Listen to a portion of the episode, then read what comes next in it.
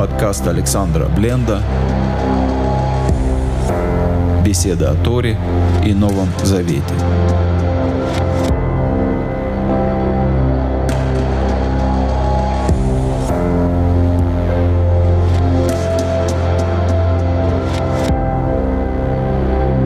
Первая глава недельной Торы, глава Бытия.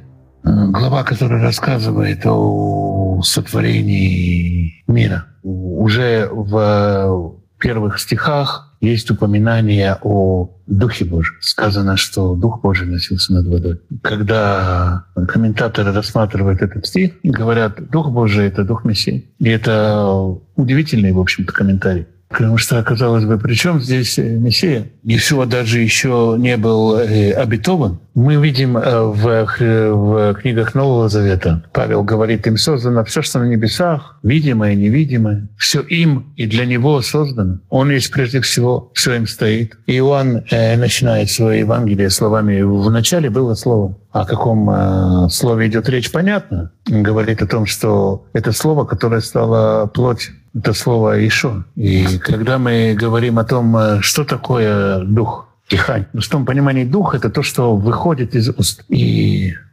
слово, оно тоже выходит из уст. Слово для Всевышнего — это э, инструмент творения когда Всевышний творит свет, он говорит, да будет свет. И именно по слову его возникает свет. Также все творения, а, которые описываются в книге, в недельной главе, они сотворены словом. Сотворены словом и, следовательно, сотворены и тем духом, который выходит из уст Всевышнего. Если мы вернемся к посланию к Колоссянам, это нам ответить на вопрос, что значит «им создано». «Им» — это с помощью Его, им самим. Когда Всевышний творит человека, Он говорит «сотворим человека по образу нашему, по подобию нашему, и да господствует Он над всем животным миром, над всей землей». Вот это вот замысел, этот замысел Всевышнего, чтобы человек владычествовал над рыбами, над птицами. Это царские, владыческие функции, это функции самого Бога. Когда Всевышний творит человека по своему образу и подобию, он хочет также, чтобы Всевышний взял его какую-то функцию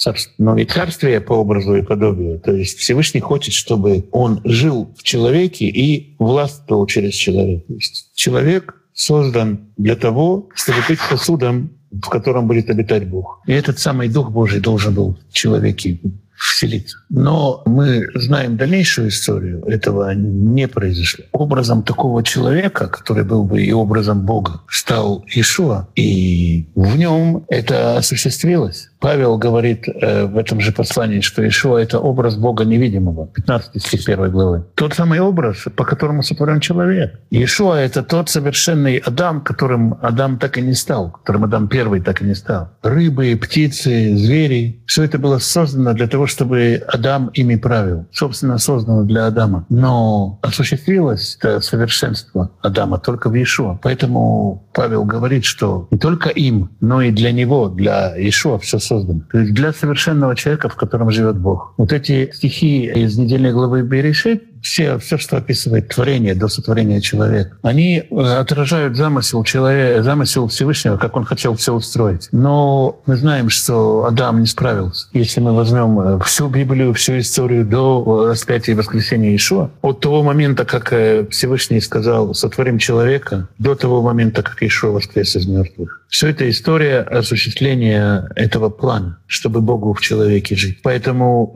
Павел говорит, все создано им и для него. Но этот план еще не осуществлен до конца. Э, Ишуа посылает нас как учеников, чтобы мы научили все народы, чему надо научить. Именно этому простому учению, что мы сотворены по образу человека, по образу Божьему, для того, чтобы владычествовать над всей землей. Для этого надо, чтобы было подобие Божьему, чтобы Бог жил в нас. Тогда мы сотрудники Ишуа, сотрудники, и все создано и для нас так же, как для Него. Это и есть божественный план творения.